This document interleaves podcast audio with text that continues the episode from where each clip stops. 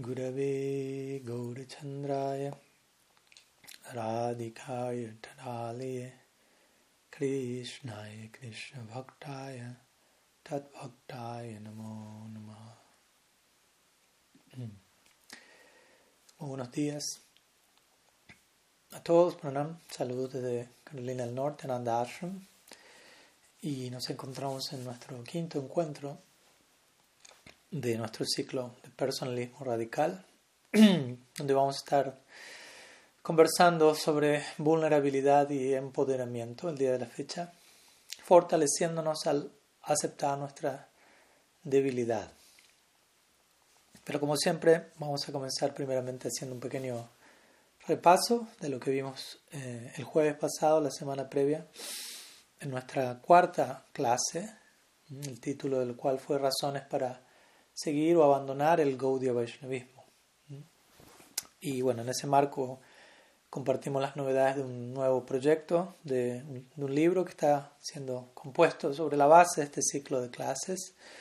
Y en conexión a la introducción de ese libro compartimos una lista de razones que, he incluido en dicha introducción sobre la inspiración de otra obra, una serie de razones sobre las cuales uno, que uno puede considerar en relación a uno permanecer o abandonar el sendero, el Gaudiya Vaishnavismo. Obviamente, el marco de dicha lista de puntos no fue tanto promoviendo abandonar la escuela, sino preguntarnos cómo continuar desde el lugar correcto, cómo continuar con las razones correctas, cómo pertenecer profundamente a una tradición como la Gaudiya Sampradaya, especialmente dirigida esta lista y este tipo de meditaciones, no solamente para aquellos que siguen, pero para aquellos que se, se mantienen como Gaudiya Vaishnavas, pero por las razones equivocadas.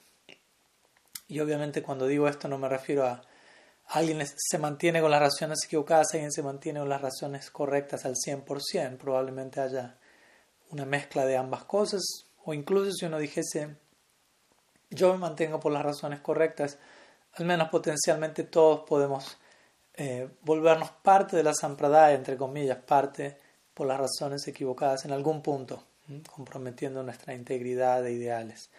Entonces, desde ahí compartimos esta lista de sí y no, por qué seguir, por qué no seguir, para que una informe a la otra, para que una nutra a la otra, para que ambas se mantengan balanceadas si se quiere.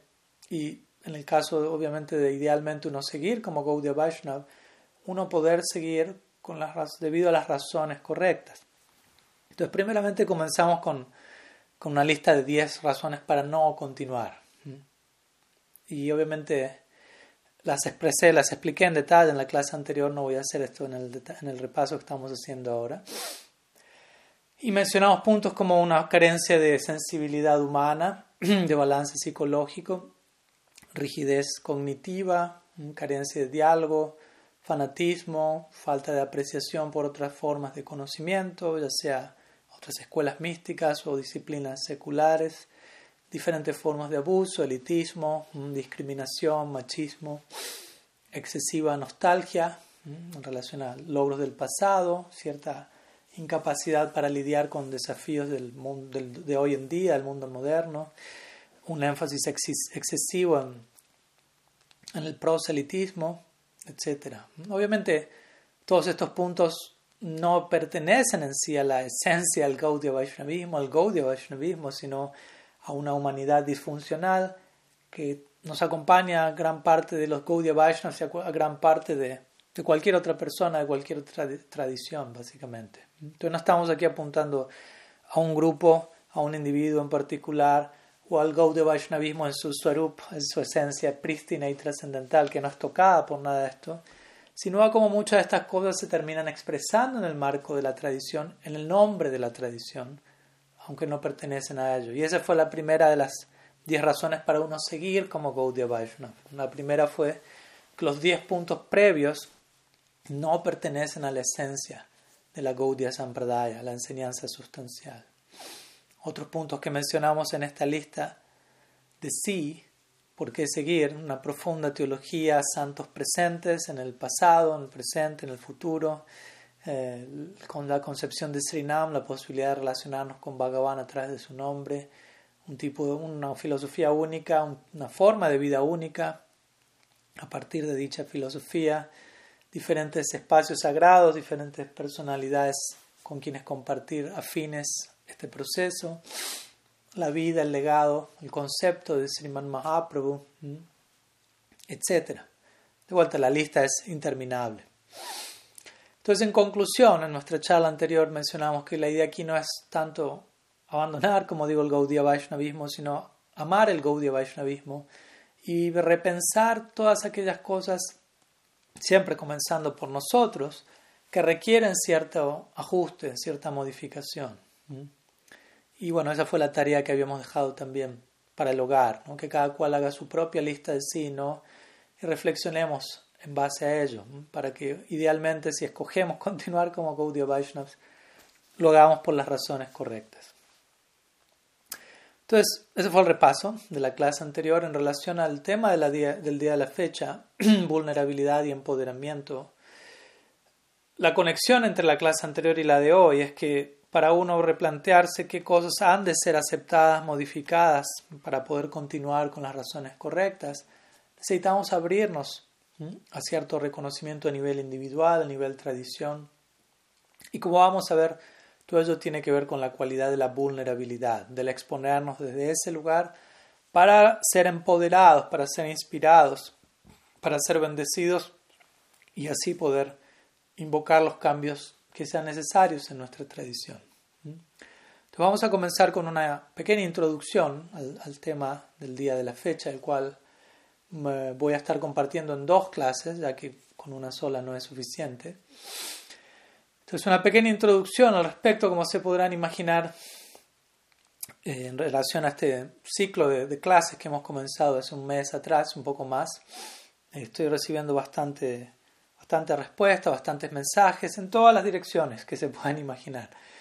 Y, en una de ellas, uno de, la, uno de los mensajes o planteos que se me compartieron fue que no importa lo que digamos en esta serie o el esfuerzo, lo, que podamos llegar a, a, compartir, siempre van a haber problemas, siempre va a haber disfuncionalidad, siempre va a haber algunos de estos síntomas a modificar, siendo que siempre va a haber devotos en diferentes etapas, básicamente. No todos los devotos van a encontrarse en el mismo nivel, no todos van a tener el mismo adicar, por lo tanto es normal, incluso realista, esperar que algunas de estas cosas se mantengan existiendo.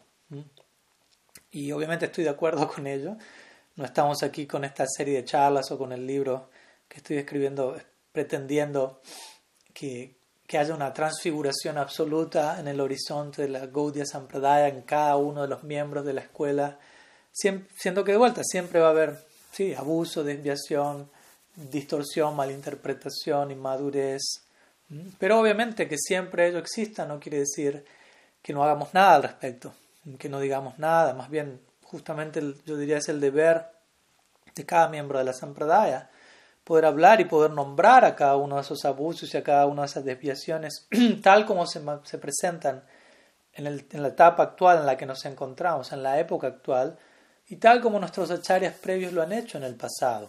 Se han tomado el trabajo de detectar todos estos elementos que se dan en el nombre de la Gaudiya Sampradaya en el marco de la Gaudiya Sampradaya, pero que no representa la esencia de la Gaudiya Sampradaya. Y hacer esto, como menciono, no apuntando a un grupo en particular, un individuo en particular, sino reconociendo tales patrones y lidiando con ellos acorde, sea donde sea que se manifiesten, imparcialmente y comenzando por nosotros, como digo, en nuestro caso individual, qué tanto todo ello está aconteciendo en casa, por decirlo así.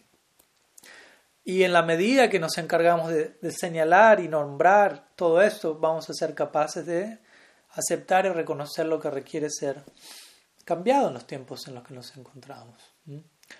Eh, y a veces no son precisamente las mismas desviaciones del pasado, quizás el mismo principio de la desviación es el mismo, pero toma diferentes formas, ¿no? Como hablábamos el otro día, por ejemplo, hoy en día tenemos que aprender a, sobre cómo lidiar con, con las redes sociales y cómo eso puede ser potencial peligro, distracción, desviación, algo tras de lo cual podemos representar erróneamente nuestra escuela.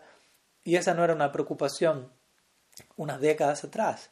Entonces debemos saber abordar de manera actualizada todo aquello que requiere abordaje. Y desde ese lugar, como ya mencionamos, esperamos resolver nuestra situación actual y no traspasar un trauma generacional no resuelto a la próxima generación con la misma forma, en el mismo estado, sino de tal manera, resuelto de tal manera que ellos puedan lidiar con su propia situación, con su propio desafío. Entonces, para poder abrirnos, como mencionábamos, para estar dispuestos a escuchar y admitir aquello que necesita ser modificado hoy, necesitamos adoptar una cierta postura, la cual vamos a llamar hoy vulnerabilidad. Y el resultado de esa postura, de esa apertura, de esa vulnerabilidad va a ser empoderamiento. Y ese es el título de la clase de hoy, vulnerabilidad y empoderamiento, fortaleciéndonos al aceptar nuestra debilidad. Y sí, sé que puede sonar contradictorio, puede sonar contradictorio ambos título y subtítulo, vulnerabilidad, empoderamiento, quizás no lo sintamos como sinónimos o como interconectados, así como fuerza y voluntad y debilidad, perdón, tampoco. Entonces vamos a intentar explicar estos términos de manera que no solamente no resulten contradictorios, sino que logran tener perfecto sentido para nosotros. Y bueno, ¿desde qué lugar parte de, del feedback o de las respuestas a esta serie que también me llevaron a considerar hablar de este foco en particular, aunque ya hemos hablado en el pasado.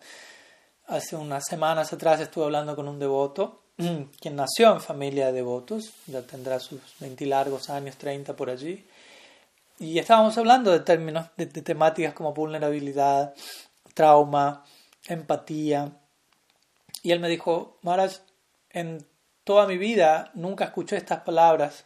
La única vez cuando comencé a escuchar estas palabras fue unos dos años atrás, tres años atrás, y no de labios de Gaudiya Vaishnav, sino de otras personas, como dando a entender, no, nunca se ha hablado de esto en, el círculo en el que crecí, en la Gaudiya Sampradaya, al menos tal y como yo la conocí, me dijo.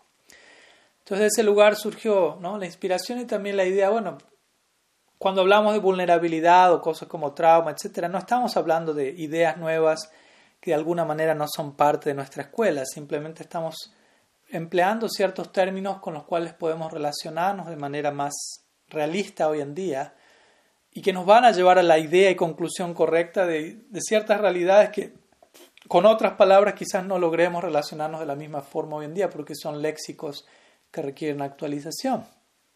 Entonces, a, este respecto es importante también el saber incorporar ciertos términos que quizás nunca escuchamos como Gaudiya Vaishnavas, pero que no son más que versiones actualizadas de conceptos que de por sí están enraizados en nuestra tradición.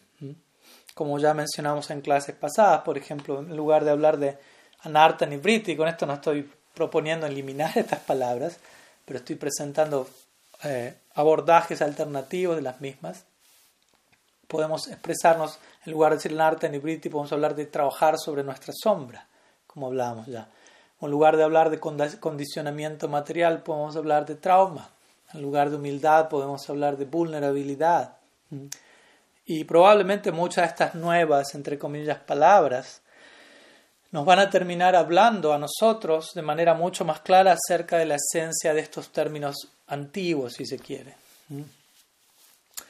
Y como digo, pese a que un devoto, o este devoto con el que estuve hablando, nunca escuchó palabras como vulnerabilidad de labios de otro Gaudiya Vaishnava a lo largo de toda su vida, interesantemente o irónicamente, el Gaudiya Vaishnavismo eh, está completamente girando en torno a la idea de vulnerabilidad. Entonces vamos a continuación a, continuar con otra sección en donde vamos a, a tratar de desplegar esta idea de cómo el Gaudiya Vaishnavismo eh, es, del todo trata acerca del término, de la temática de la vulnerabilidad, el tema central de nuestra clase de hoy. Recuerdo que unos dos años atrás quizás eh, di una charla en inglés, creo que fuera en un retiro de Japa o algo así online, y que tuvo el mismo título de la clase de hoy, básicamente, vulnerabilidad y empoderamiento. y la charla fue dada en una época donde era la cima, por decirlo así, de, del COVID, de la época del coronavirus. Y recuerdo que hablábamos durante cómo durante tales épocas, obviamente, la humanidad estaba siendo confrontada a la fuerza por, con su propia vulnerabilidad, en formas que habían, habrían sido impensadas antes. una vulnerabilidad omnipenetrante, prácticamente completamente inesperada, completamente eh, avergonzante, diría yo, en donde la humanidad en general tuvo que admitir, como digo, la fuerza su propia fragilidad, incertidumbre, pequeñez, todo lo cual puede ser percibido como un problema, pero como sabemos en última instancia no es un problema, es una oportunidad para crecer. Ojalá lo hayamos tomado desde ese lado. Entonces, todas las cosas que, que he hablado o que voy a seguir hablando en este ciclo de charlas y en esta charla obviamente también, como sabemos, gira en torno a la condición presente de la Gaudiya Sampradaya, de sus miembros, de sus representantes, de vuelta, no hablando de manera absoluta ni apuntando a alguien en particular, pero sí señalando un zeitgeist o un clima de los tiempos que necesita ser abordado en una medida o en otra. Y uno de los principales problemas, yo diría, como Gaudiya Vaishnavas, es que nosotros mismos no entendemos qué somos, de qué trata, qué, qué somos como Gaudiya de qué trata el Gaudiya Vaishnavismo. Y al no saber qué es un Gaudiya Vaishnava o qué es Gaudiya Vaishnavismo, nosotros mismos representamos erróneamente nuestra tradición. La, representamos erróneamente para con nosotros mismos y experimentamos los problemas de ello. ¿Y a qué me refiero con esto? Como digo, aquel Gaudiya Vaishnavismo está centrado en la idea de vulnerabilidad. Pero muchos de nosotros, Gaudiya Vaishnavas, hemos desarrollado incluso un rechazo hacia la idea de vulnerabilidad. Pero al mismo tiempo nos presentamos como Gaudiya Vaishnavas, aunque la vulnerabilidad está centrada en ello, rechazamos la vulnerabilidad. Entonces es una contradicción y es algo que nos lleva a no representar debidamente nuestra tradición. Un ejemplo al respecto de cómo la Gaudiya Sampradaya gira en torno a la idea de vulnerabilidad de manera completa, diría yo. El Gaudiya Vaishnavismo está centrado en la idea del amor divino. Y el amor divino es descrito en el Shastra como moviéndose de forma zigzagueante, como una serpiente, sin línea recta, es impredecible en otras palabras. El amor se mueve de forma impredecible, lo cual significa está fuera de mi control, es incierto, es inesperado. Y todo ello es sinónimo con vulnerabilidad, como vamos a ver. Vulnerabilidad va a tener que ver con exponernos ante la incertidumbre de la vida, ¿no? abrirnos ante una situación que está fuera de nuestro control. Y de vuelta, todo eso tiene que ver con la realidad del amor divino, la cual es el centro del Gaudiya Vaishnavismo. Entonces, nuevamente, practicamos esto, pero sutilmente a veces le escapamos a cosas que son la esencia de nuestra tradición. Otro ejemplo, si desean un ejemplo más, la deidad misma de nuestra Sampradaya, lista de, de la Gaudiya Sampradaya, Sriman Mahaprabhu, Sri Gaur Hari. Él es un Dios vulnerable, de lo más vulnerable, y con esto no estamos hablando menos, al contrario. Él es la personificación última, de hecho, de la vulnerabilidad, pero del empoderamiento. ¿no? no olvidemos conectar una idea con la otra. Cada vez que digo vulnerabilidad, si esta es debidamente expresada, va a ser seguida por empoderamiento. Pues de qué manera Mahaprabhu encarna todo esto, personifica todo esto. Bueno, sabemos qué es lo que da. Primeramente definamos vulnerabilidad de manera general. La vulnerabilidad puede ser descrita como incertidumbre, riesgo y exposición emocional. Y abrirnos a eso, obviamente.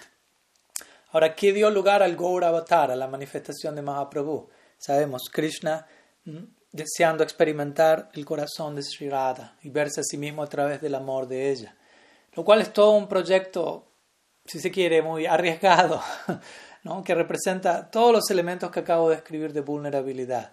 Incertidumbre, porque Krishna es, para Krishna, ¿qué es lo que Radha está experimentando? Es incierto, es desconocido y eso es lo que genera en la curiosidad de querer experimentar eso como Mahaprabhu. Entonces, incertidumbre está allí y él se expone a la incertidumbre de entrar en los zapatos de ella, por decirlo así. ¿no? Eh, ¿Qué más? Exposición emocional. Krishna mismo abre su corazón en plena vulnerabilidad, estando totalmente necesitado de esa experiencia. Y él se expone a las emociones de ella, al entrar en el humor de ella, al saborear el humor de ella, es una exposición emocional, al bhava de Sri entonces, esa es otra cualidad, la vulnerabilidad, exposición emocional. Y luego riesgo. ¿Qué va a pasar si Krishna saborea el corazón de Sri Radha? ¿En qué va a terminar eso? Es algo arriesgado, pero de todas maneras el proyecto sigue adelante. Entonces estas tres cualidades, la vulnerabilidad, exposición emocional, riesgo e incertidumbre, están todas presentes en su máxima medida en Gauravatar. Pero de esta manera Gauravatar representa la culminación de todo esto, la culminación de la insatisfacción divina que alcanza otro nuevo nivel de satisfacción. Y desde ese lado él personifica el rostro más vulnerable del absoluto, el rostro más frágil, más necesitado, con este deseo tan intenso, este nivel de exposición emocional. Pero paradójicamente Mahaprabhu también representa el rostro más vulcánico del absoluto. Sabemos que él mismo es definido como un volcán dorado de amor divino. Entonces tratemos de mantener en, en mente vulnerabilidad e empoderamiento, como una cosa lleva a la otra. Vulcánico significa empoderado Mahaprabhu en Gambira, en sus últimos años, en su máximo momento de vulnerabilidad, llorando en separación todas las noches. Y allí, cuando más vulnerable es, es donde más nutrido él se ve por su Damodar, Ramananda Roy, Gadadhar Pandita a distancia. Entonces, nuevamente, vulnerabilidad, empoderamiento. Entonces, ese lugar, este Gaur Lila, en el cual todos participamos, nos está enseñando una lección de lo más valiosa, que es nuestro potencial más empoderado yace en la tierra de la vulnerabilidad. Ese es uno de los regalos y lecciones centrales del Gorlila. Nuestro más empoderado potencial yace en el dominio, en la tierra de la vulnerabilidad. Ese es el secreto de nuestra sampradaya, ese es el Dios al que estamos adorando. Y eso, ese es el Gorla Lila, la esencia del Gorla Lila. Nosotros somos parte del Gorla Lila, aquí, la extensión que estamos experimentando hoy en día la cual trata de vulnerabilidad y empoderamiento.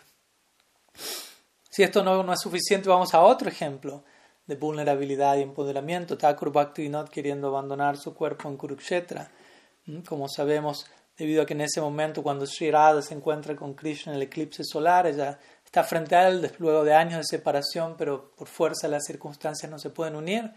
Y ella se encuentra en su momento de máxima necesidad, de máxima vulnerabilidad y Bhaktivinoda Thakur considera si podría entrar en ese portal y servir ese momento de máxima vulnerabilidad, si puedo identificarme con dicha vulnerabilidad y volverla mía, eso va a generar la máxima remuneración en las palabras de la Siddha Maharaj. ¿Y cuál es la máxima remuneración? El máximo empoderamiento, el máximo prem, el mayor, mayor amor divino, que si la Maharaj describiría prem como más energía, una ilimitada cantidad de energía para ofrecer en seva, en servicio.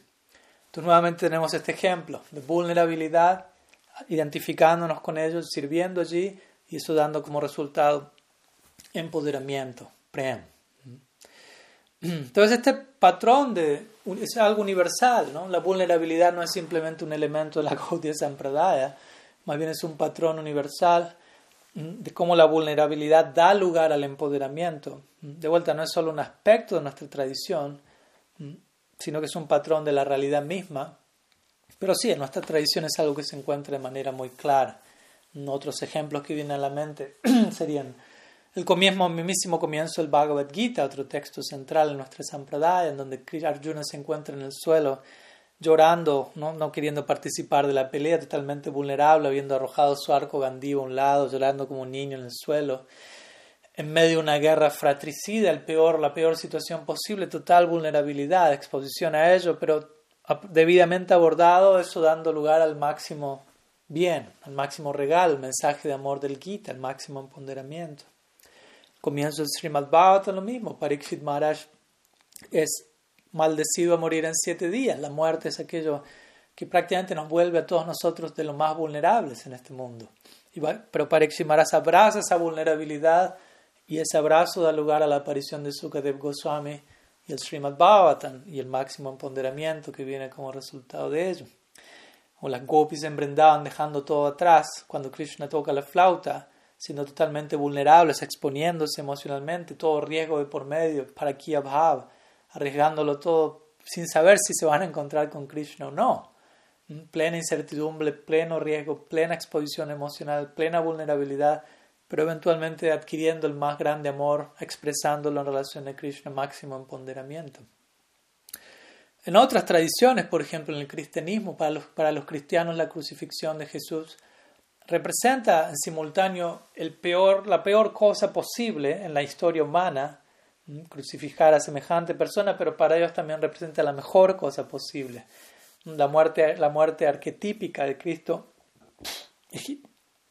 existe como un ejemplo de cómo aceptar la, la, limitación de uno, la traición de otros, la tiranía, pero todo ello de manera heroica. Entonces encontramos los peores y los mejores elementos combinados, aquello que lo vuelve a uno de lo más vulnerable, pero de vuelta, debidamente abordado, generando el máximo empoderamiento. Y en, épocas más contemporáneas, digámoslo así, algo tan horrible como lo que fue los campos de concentración en la dictadura nazi en Auschwitz, etc., todo ello podría ser considerado como lo peor de lo peor que se le pudo haber hecho a la humanidad, pero también debidamente comprendida esa vulnerabilidad, debidamente aceptada, como lo hicieron muchos de los participantes de esa situación, dio lugar a lo mejor de lo mejor en la humanidad. ¿no? ¿A qué me refiero con esto? Personalidades como Víctor Frankl y otros héroes del holocausto que, nos entregaron todo un, testimonio de vida y toda una serie de enseñanzas y sabiduría increíbles. Entonces, de esta manera, la lista es interminable de cómo este patrón de vulnerabilidad y empoderamiento se, se expresa a lo largo de la historia de las diferentes tradiciones. Entonces, volviendo a nuestra tradición, la Gaudiya Sampradaya, como digo, es, gira en torno a la vulnerabilidad continuamente. Y de vuelta, va más allá de nuestras escuelas, es de por sí un patrón de, de la existencia misma. Y la vulnerabilidad que da lugar al empoderamiento es en sí una virtud femenina. Irónicamente, muchas secciones de nuestra tradición no reflejan esta vulnerabilidad de manera saludable, no abrazan este lado femenino, si se quiere, sino que más bien expresan una masculinidad tóxica, eh, previniendo que cualquier forma de vulnerabilidad se manifieste, evitando la vulnerabilidad a toda costa y por lo tanto evitando todo tipo de empoderamiento que va a venir como resultado de esa vulnerabilidad. Por dar un ejemplo, ¿a qué me refiero con masculinidad tóxica en la Gaudiya Sampradaya? La mayor vergüenza para un hombre en general es ser visto como alguien débil, como una persona débil. Entonces, la masculinidad tóxica, eh, en lugar de aceptar esto y reconocer cierta debilidad de manera saludable, debido a la vergüenza y al temor, una masculinidad tóxica va a evadir esta realidad y va a crear un sentido superficial de fuerza y va a negar toda posible debilidad y va a presentar una fachada no superficial de, poder. Entonces eso va a crear este sentido superficial de fuerza y, de vuelta si nuestra tradición y nosotros como sus miembros, recordemos siempre empezamos por casa, si nos vemos afectados por esto, eh, si presentamos esta masculinidad tóxica y nos negamos a abrazar nuestra vulnerabilidad, vamos no vamos a recibir empoderamiento, sino lo contrario, nos vamos a ver privados de ello debido a nuestra incapacidad de aceptar esta sagrada vulnerabilidad, esta sagrada cualidad femenina. Entonces vamos a continuación a analizar cómo podemos dejar de estar eh, aterrorizados por la vulnerabilidad, de manera que podamos entender cuáles son sus ventajas, sus virtudes y nuestra necesidad de aceptarlo continuamente en nuestra vida. Entonces vamos a continuar con una siguiente sección. Hasta aquí hablamos un poco de cómo el Gaudiya Sampradaya, el Gaudiya Vaishnavismo está muy íntimamente ligado a la idea de vulnerabilidad. A continuación vamos a hablar de cómo en verdad no podemos ser vulnerables en el sentido de practicar la vulnerabilidad, sino que ya somos vulnerables en constitución. Somos vulnerabilidad por, constitución, no, no es tanto de, ok, voy a, ser, voy a volverme vulnerable ahora, voy a ejecutar vulnerabilidad, no somos vulnerables, somos vulnerabilidad. Entonces, vamos a definir, obviamente al definir o al tratar de definir qué es la vulnerabilidad de distintos lugares, así como cualquier otro término, muchas veces tenemos que primeramente o en simultáneo, eh, ¿cómo decirlo?, aclarar falsas nociones de qué es en este caso la vulnerabilidad. No solo qué es, sino qué no es. Entonces, intentando hacer eso, voy a estar refiriéndome a lo largo de esta clase a una especialista en esta área conocida llamada Brené Brown. Mm, su trabajo es bien recomendado y varias cosas también al español de ella. Ella es especialista en todo lo que tiene que ver con culpa, vergüenza, vulnerabilidad, etc. Y una de las primeras cosas importantes que ella menciona al respecto es justamente esta, que nosotros no podemos hacer vulnerabilidad, ocuparnos en vulnerabilidad, ejecutar vulnerabilidad, sino que más bien somos vulnerables a cada momento. Entonces la opción que nos queda es básicamente eh, ejecutar, o sea, ¿cómo decirlo? Ser vulnerables de manera consciente, más que o elegir no, no ser conscientes de esa realidad. ¿no? no es que uno se ocupa en vulnerabilidad, de vuelta, uno es vulnerable. Entonces la única opción es reconocer este hecho o no. Pero no, no hay opción de escaparle a la vulnerabilidad. Simplemente quizás tratar de distraernos de esa realidad. Y obviamente, desafortunadamente, en algunas ocasiones eso ocurre. ¿no? A veces podemos concluir que la vulnerabilidad no representa virtud alguna, que no, pero al mismo tiempo podemos darnos cuenta, pero al mismo tiempo no me puedo deshacer de ella en absoluto. Y muchas veces desde ese lugar nos terminamos volviendo expertos en ocultar la vulnerabilidad, en disimularla, incluso utilizando lo espiritual como, como herramienta de evasión, como armadura. Pero como digo, idealmente deberíamos aceptar felizmente la vulnerabilidad como parte de nuestra constitución, como parte de nuestro ser. Debemos estar felizmente aceptando quiénes somos. Eso es verdadera autoestima. Verdadera autoestima implica reconocer nuestra naturaleza o, dicho de otro modo, ser saludablemente vulnerables, ya que la vulnerabilidad es parte de nuestra naturaleza. Entonces, una real autoestima, ya que mencionamos la idea, una real autoestima implica reconocer nuestro valor, no desde un lugar eh, egoico, autocentrado sobreidealizado, tampoco de un lugar aislado o alienado de toda conexión, sino reconocer qué tan valiosos somos, no precisamente por cómo elijamos pensar de nosotros mismos y pensar soy perfecto, increíble y todas esas cosas, sino reconocer nuestro valor debido a quienes somos en términos de esencia y potencial el potencial que ha sido depositado en nosotros como Tatasta Shakti. Entonces, verdadera autoestima implica entonces reconocer nuestra propia naturaleza, la cual está ligada a ser vulnerables, ya que por constitución somos Tatasta. Tatasta significa vulnerables, influenciados por un, por, una, por un medio ambiente o por otro. Hoy en día a muchas personas les gusta autocatalogarse como influencers, personas que influyen a otros, pero no tanto como personas que son influidas. pero eso ocurre en simultáneo. Tatasta habla de, la influencia, de nuestra vulnerabilidad, lo cual de vuelta no es algo malo, si es debidamente expresada en el debido entorno, de la debida manera. Entonces, de vuelta, más que ser vulnerable, se nos invita aquí a reconocer aquella vulnerabilidad que ya está allí y, a reconocerla de forma saludable, en un entorno favorable. Entonces, de ese lugar necesitamos desarrollar un sentido de, del valor de uno, de la autoestima, no es de una arrogancia autocentrada, como dije, sino en el contexto de nuestro potencial, del regalo de nuestro potencial, todo lo cual está ligado a la idea de vulnerabilidad. Otro ejemplo que me viene a la mente de, cómo somos vulnerabilidad encarnada, si se quiere, eh, es el siguiente, ¿no? Porque sea que estemos conscientes o no, nosotros somos seres infinitesimales, pero nos estamos enfrentando al infinito a cada momento, a 24 horas al día, 7 días a la semana, etc. No, de hecho, hay una embajada del infinito en cada átomo. Estamos rodeados del infinito. Y siendo infinitesimal, estar continuamente en relación al infinito puede ser algo bastante intimidante, aunque debidamente entendido puede ser algo hermoso. Desde ahí viene la vulnerabilidad. En ese momento somos vulnerables como seres infinitesimales enfrentándonos al infinito. Y ese momento es siempre, en todo momento. Entonces debemos aprender a, a aceptar esa realidad y expresarla desde un lugar que termine bendiciéndonos. O qué decir de la, del tercer verso del Sikshastakam, que es la, la, instrucción más importante, podríamos decir que Mahaprabhu nos entrega, la regla dorada de su legado. Trinada Pisunichina Tarora Namani Namanadi Nakirtaniya Sadahari.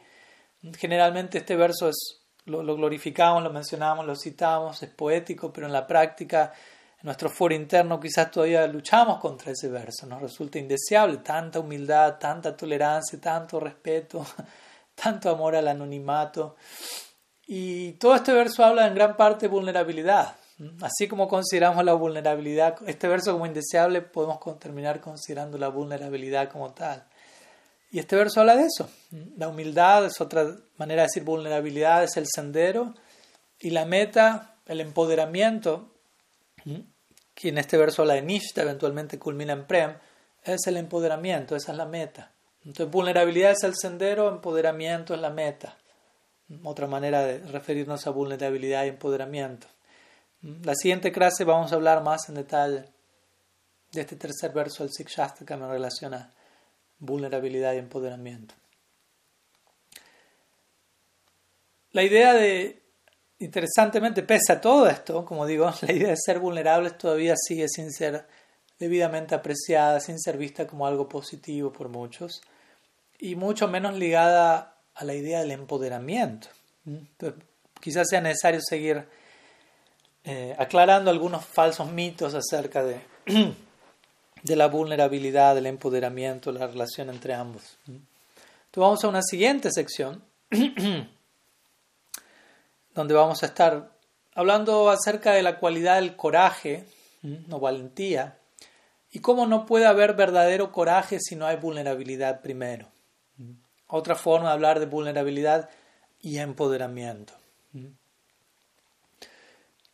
Entonces, como ya mencionamos previamente, la vulnerabilidad podría ser definida como incertidumbre, riesgo y exposición emocional. Y el nosotros aceptar eso.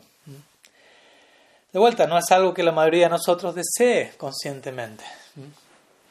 Pero hay un experimento muy interesante a este respecto que condujo Brené Brown y que nos va a invitar a contemplar toda esta situación desde un ángulo diferente. Y comienza con la premisa de que la mayoría de nosotros, por no decir todos, valora, aprecia una cualidad como el coraje, la valentía y la considera como algo deseable. Pero generalmente no sentimos lo mismo con la vulnerabilidad en el mismo nivel. Entonces, por un lado tenemos el coraje y la valentía como algo anhelado y deseable, por otro lado tenemos la vulnerabilidad como algo no tan deseable por la mayoría, como si fuesen dos cosas desconectadas la una de la otra. Ahora, interesantemente, Brené Brown menciona, en verdad la vulnerabilidad es un prerequisito absoluto para que pueda haber coraje, valentía. Entonces, ¿de qué manera? ¿Cómo, cómo hace sentido esta idea? Ella hizo toda una investigación preguntándole a diferentes personas, principalmente personas que en su día a día exhiben coraje como bomberos o personalidades de ese tipo, y obviamente en este caso yo les estoy, los, estoy invitando a ustedes a que se hagan esta pregunta ustedes mismos. Y la pregunta que ella le hizo a estas personas fue, traten de pensar en situaciones en donde ustedes fueron valientes, pero no tuvieron que ser vulnerables. ¿Mm? Recordemos que era vulnerabilidad, incertidumbre, riesgo, exposición emocional. Entonces traten de pensar en un ejemplo en sus vidas donde exhibieron valentía y coraje, pero no hubo incertidumbre, riesgo o, exposición emocional. ¿Pueden pensar, pueden, o se les puede ocurrir algún ejemplo al respecto? Al menos en la investigación que Brené Brown hizo, hizo con miles de personas, ninguno de ellos fue capaz de mencionar un solo ejemplo de coraje o valentía que no implique vulnerabilidad. Esa fue la conclusión de su investigación. Uno no puede ser valiente sin primero ser vulnerable, sin primero aceptar la condición de vulnerabilidad. O en otras palabras, por ponerlos de otro lugar, si uno cree que está siendo valiente, pero eso no, esa, esa así llamada valentía no implica ningún tipo de riesgo o, o, incertidumbre, entonces uno no está siendo valiente en verdad. Uno probablemente se está engañando a sí mismo, exhibiendo un falso sentido de la valentía. Entonces todo un experimento para hacernos.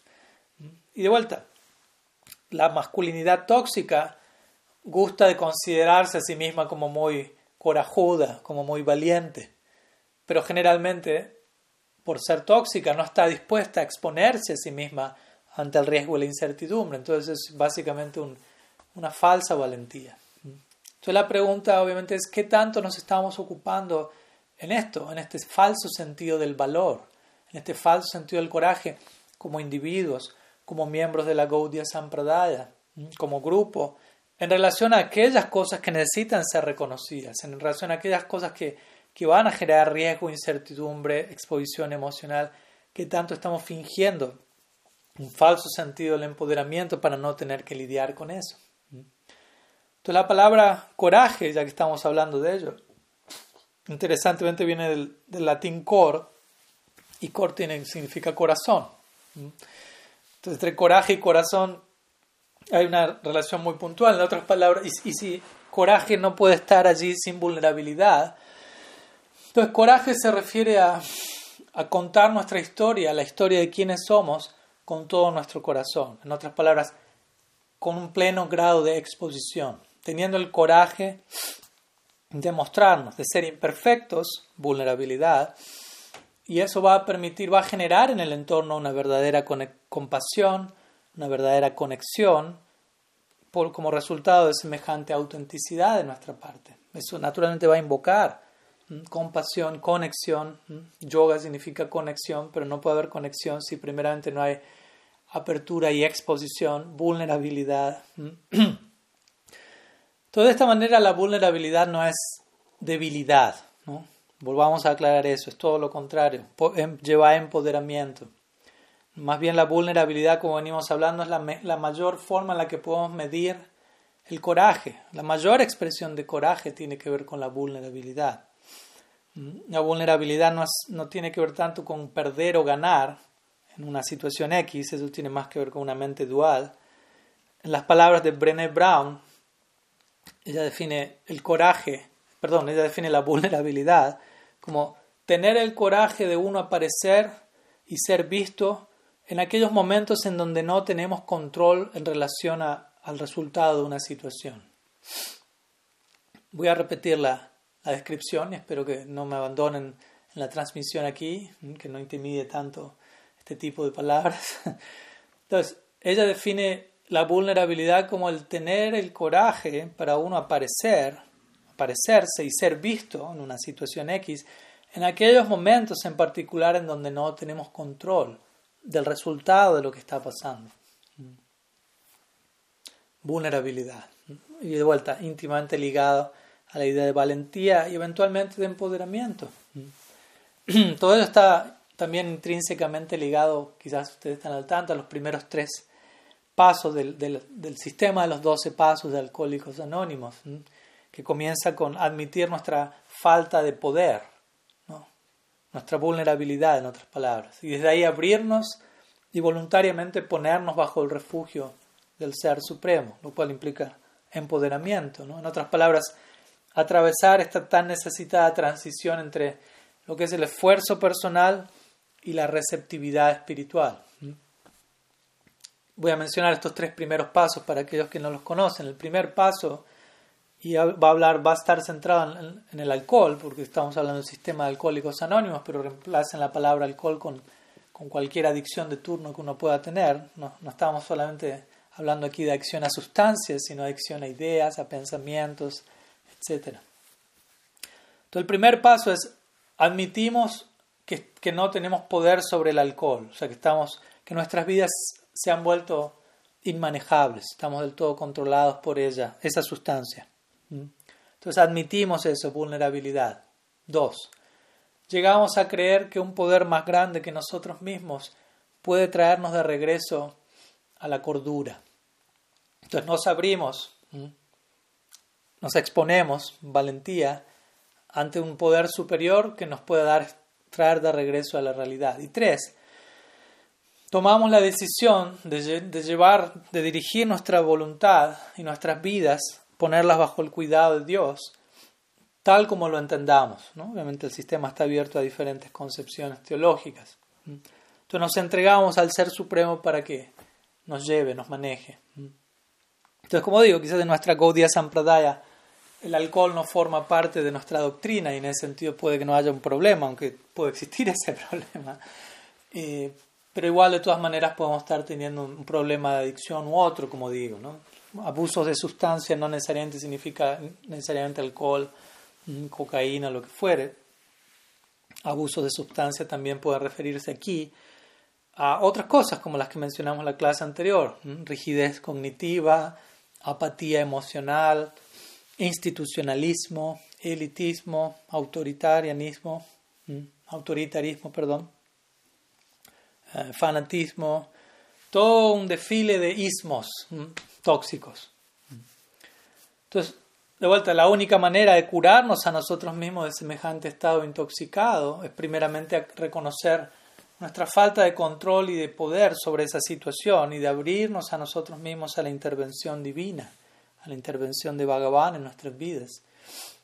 Similarmente como Sampradaya, quizás estemos necesitando algo así, humildemente aceptar y reconocer que tan fuera de nuestro control se han, hay se han dado ciertas situaciones y orar por la misericordia de Krishna para que descienda dicha misericordia, para que dicha gracia decida qué, cambios necesitan ser implementados en la Sampradaya hoy en día. Pero incluso si, Krishna, si oramos, si Krishna realiza ese trabajo, nosotros tenemos que estar abiertos y dispuestos a aceptar cualquier transformación que sea requerida para nuestra supervivencia como tradición, como linaje. Entonces hay una parte de, nuestra parte, de nuestro lado que, que no puede ser evitada y que tiene que ver con una profunda apertura a todo ello.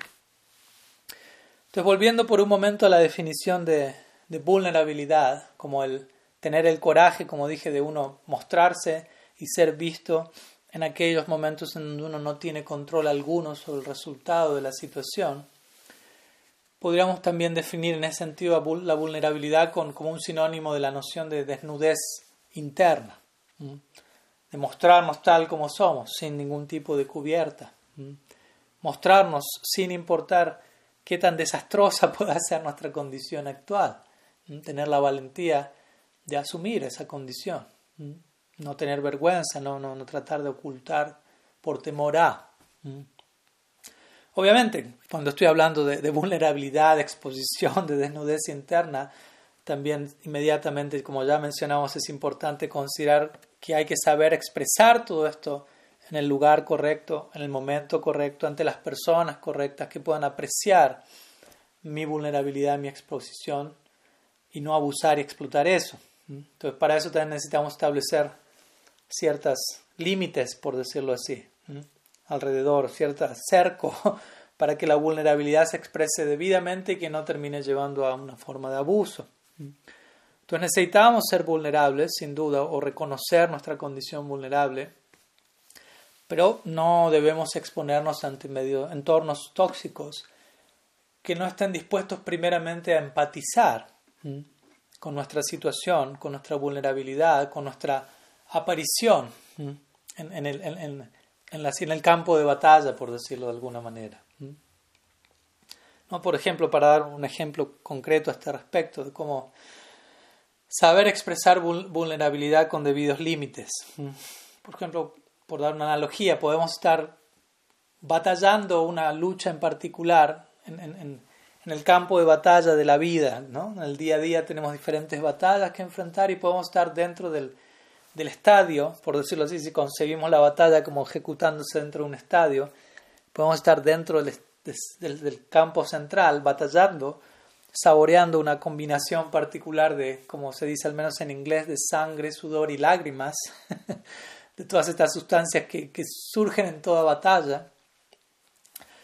Entonces, si, yo me encuentro en esa batalla experimentando algo muy específico, y si otra persona no, no está dispuesta a entrar en, en, el, en, el, campo donde yo me encuentro peleando, y desde ese lugar entender qué es lo que estoy viviendo, al yo haberme parecido en ese campo para la batalla, y en lugar, en lugar de eso la persona elige mantenerse criticarme o emitir observaciones de mi situación desde una platea en el estadio, pero no en el campo de batalla, ¿no? simplemente opinar desde la zona de confort, desde un asiento muy cómodo dentro del estadio, pero no dentro del campo, Entonces tal persona no está siendo empática.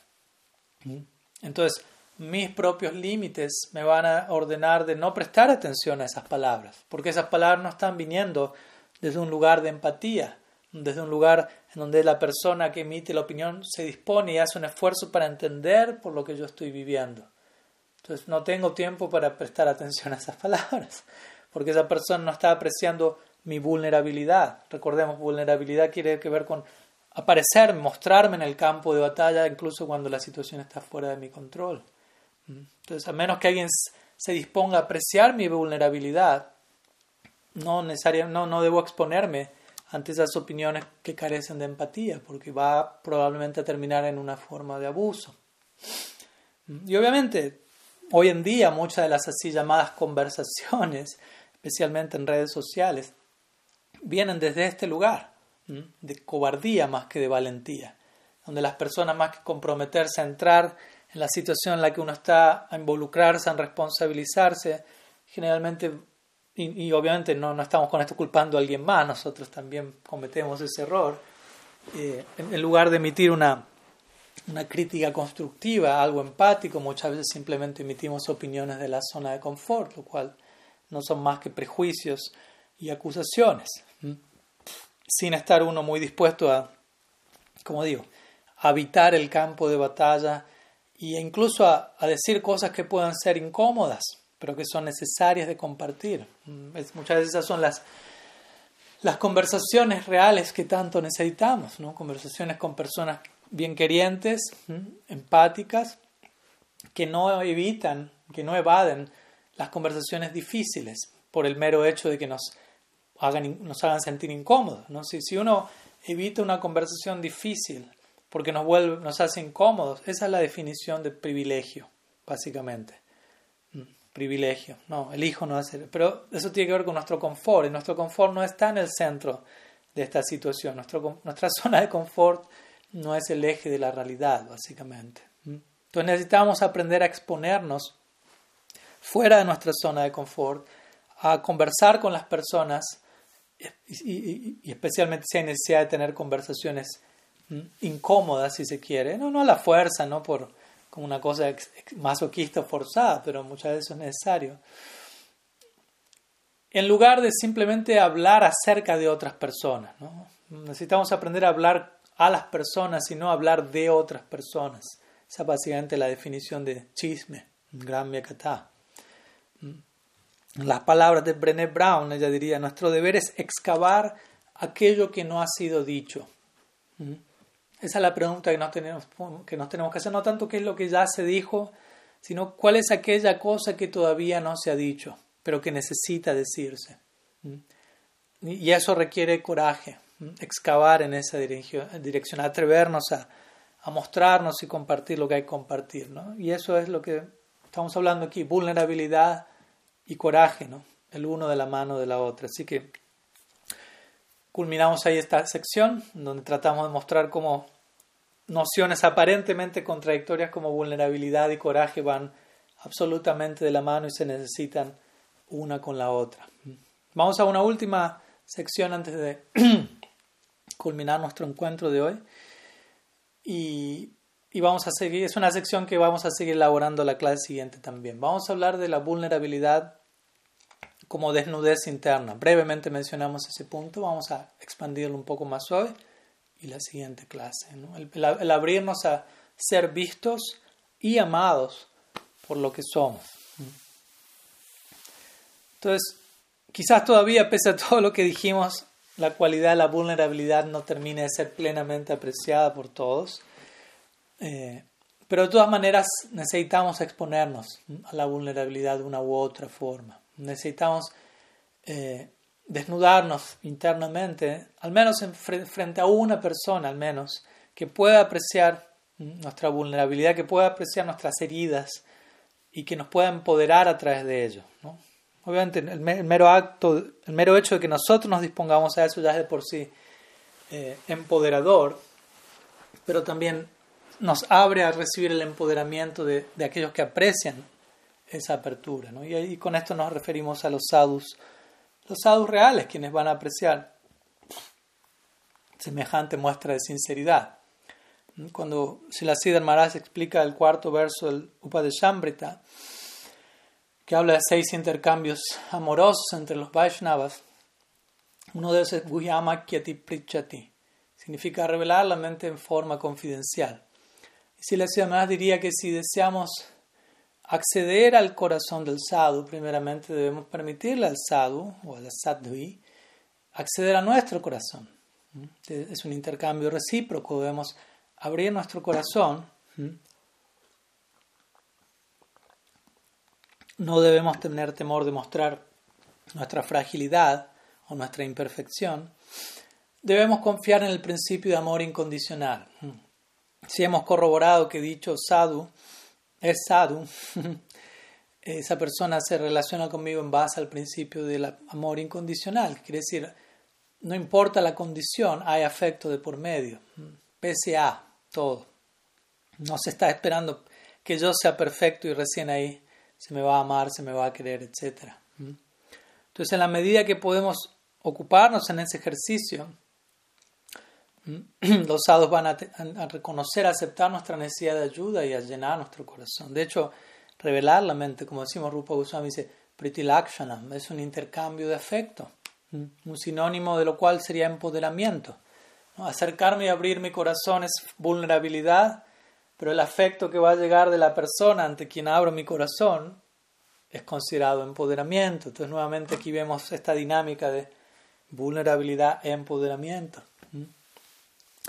Entonces, abrir el corazón, en otras palabras, tenemos que vaciarnos para ser llenados. Vaciarnos sería aceptar nuestra vulnerabilidad, ser llenados sería empoderamiento.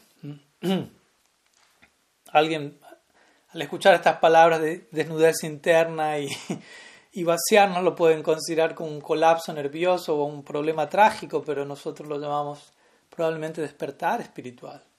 Y esto se encuentra de vuelta continuamente presente, como ya mencionamos en en el ejemplo de los 12 pasos, ¿no? reconocer la situación ha escapado a mi control, necesito un tipo de ayuda que se encuentra más allá de mí mismo y soy empoderado. Un famoso ejemplo de Draupadi en el Mahabharata también, donde Draupadi es desnudada en la asamblea de los Kurus, como sabemos, y ella comienza a sostener su sari con una mano y con la otra mano ella clama por Govinda, llama a Krishna.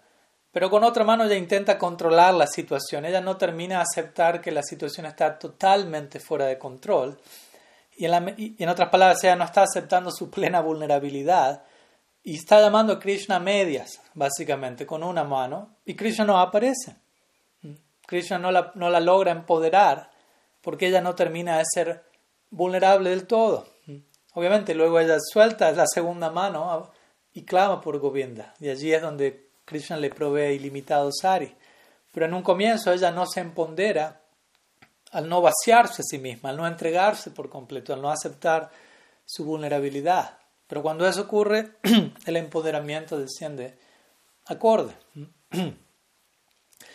Y en términos de vaciarnos, como digo, a nosotros mismos, otro ejemplo que a veces da nuestra tradición es el de la misma flauta de Krishna Bamsi. No debería volverse, vaciarse como Bamsi es una pieza de bambú que está que es hueca por dentro, vacía si se quiere.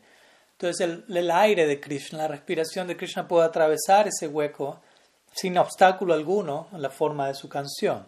Y de ese lado, como seguidores de Mahaprabhu, Mahaprabhu mismo espera que sus seguidores se vuelvan como Bamsi, ¿no? de que únicamente el respirar de Krishna, en otras palabras, la gracia de Krishna, pase a través de nosotros, que eso sería obviamente empoderamiento pero primeramente la vulnerabilidad de vaciarnos a nosotros mismos, de, desnudarnos, de presentarnos tal y como nos encontramos confiando en la naturaleza del amor incondicional. Otra forma en la que podemos concebir esta idea de desnudez interna en relación a vulnerabilidad y empoderamiento, en nuestra tradición, ¿no? esta idea de aparecernos en el campo de batalla, de mostrarnos tal y como estamos, vulnerables es a través del término darshan, que muchas veces es utilizado a diario, a menudo, y como todo término utilizado a menudo tiende a ser malinterpretado, tiende, tiende a terminar siendo diluido. Y por darshan terminamos entendiendo ir y nosotros ver, Contemplar el altar y observar, pero nosotros somos quien está viendo. Pero darshan en, en última instancia tiene que ver con presentarnos a nosotros mismos, recordemos, estamos hablando de esto aquí, mostrarnos en el campo de batalla, presentarnos ante Bhagavan tan desnudos como podamos, internamente hablando me refiero, tratando de presentarnos con la mayor transparencia, honestidad, integridad posible, sin intentar pretender, sin intentar hacer un show delante del Supremo, quien todo lo sabe, sin intentar mostrarnos como algo que no somos sin intentar incluso verlo, sin ir con la actitud voy a verlo, sino más bien ser visto o ser vista por Él, tal como me encuentro, con toda mi fragilidad, con toda mi desnudez, con todo lo que haya incluido en el combo hoy. Y sabiendo que estoy siendo visto por Él o vista por Él, y amado, amada, incondicionalmente, pese a todas mis imperfecciones, pese a todas mis fallas, pese a todas mis heridas. Aún estamos siendo amados por Dios, empoderados. Recordemos, vulnerabilidad, empoderamiento, incondicionalmente. Es muy importante tener esto presente, ¿no? De qué manera continuamente estamos siendo amados incondicionalmente por Krishna. Ese, en un sentido es el antídoto a todo problema. Ser conscientes y, mantenernos conscientes de la gracia de Bhagavan, que es totalmente liberadora, totalmente afectuosa, quien nos ama pese a qué tan rotos estamos, por decirlo así. O podríamos decir incluso debido a qué tan rotos estamos, debido a nuestra imperfección. Su misericordia sin causa se extiende hacia nosotros. Debido a su infinita compasión, podríamos incluso decir que nuestra debilidad parece ser algo especialmente atractivo para Dios, debido a su cualidad de ser infinitamente compasivo. Cuanto menos lo merezco, más Bhagavan se ve atraído hacia mi condición. Entonces, es muy importante esta idea, ¿no? Eh, darshan, ¿no? que implica de vuelta esta exposición sagrada. la vulnerabilidad última, podríamos decir. Darshan tiene que ver con vulnerabilidad en su máximo exponente, presentarnos ante el Supremo. Y obviamente esto no está limitado a contemplar el altar, eso acontece en todo momento, si, así sabemos llevarlo. Entonces tenemos que permitirnos ser vistos primeramente. No podemos tener amor en nuestra vida si no nos permitimos a nosotros mismos ser vistos primero. ¿Cómo voy a amar a alguien? ¿Cómo voy a ser amado por alguien si yo todavía me mantengo pretendiendo, ocultando, fingiendo, escondiéndome? Tengo que mostrarme y mostrarme no parcialmente, sino mostrarme de manera completa en toda mi desnudez, como digo. Y para eso uno tiene que ser vulnerable. Para uno ser visto, uno tiene que ser vulnerable. Uno tiene, para uno ser visto completamente. ¿Mm?